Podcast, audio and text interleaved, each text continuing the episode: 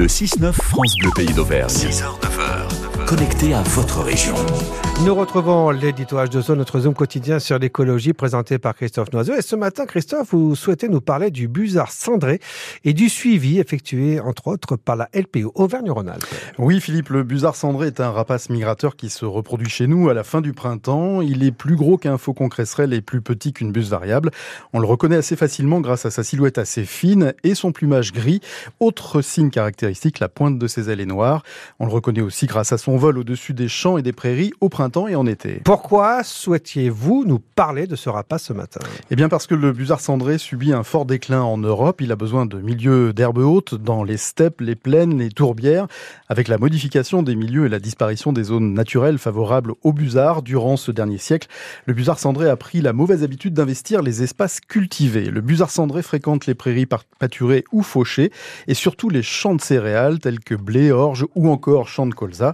Avec l'intensification de l'agriculture, les champs de céréales représentent un danger pour l'espèce. Alors un, danger pourquoi? Eh bien, imaginez un nid de busard cendré construit à même le sol, au milieu d'un champ de blé, d'orge ou encore de colza dans la plaine de la Limagne. Dans ce nid vont être pondus 3 à 5 œufs qui donneront donc des poussins qui ne seront pas en capacité de voler au moment de la moisson. Vous l'avez compris, le, danger est de voir la nichée passer dans les lames des barres de coupe des moissonneuses et malheureusement, cela peut arriver chaque année. Raison pour laquelle la Ligue pour la protection des oiseaux en Auvergne, comme partout où vit le busard cendré, essaie de recenser les zones de nidification et de ponte afin de mettre en place un périmètre de protection du nid dans les champs de céréales. En quoi consiste cette opération? Des équipes de la LPO vont sillonner les routes et les chemins des plaines céréalières au moment où les couples de busards construisent leur nid.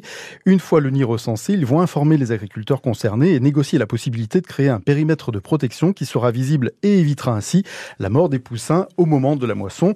Et pour recenser et cartographier les nids, la LPO utilise souvent des drones qui survolent les champs de céréales, ces outils permettant de localiser les nids de manière extrêmement précise.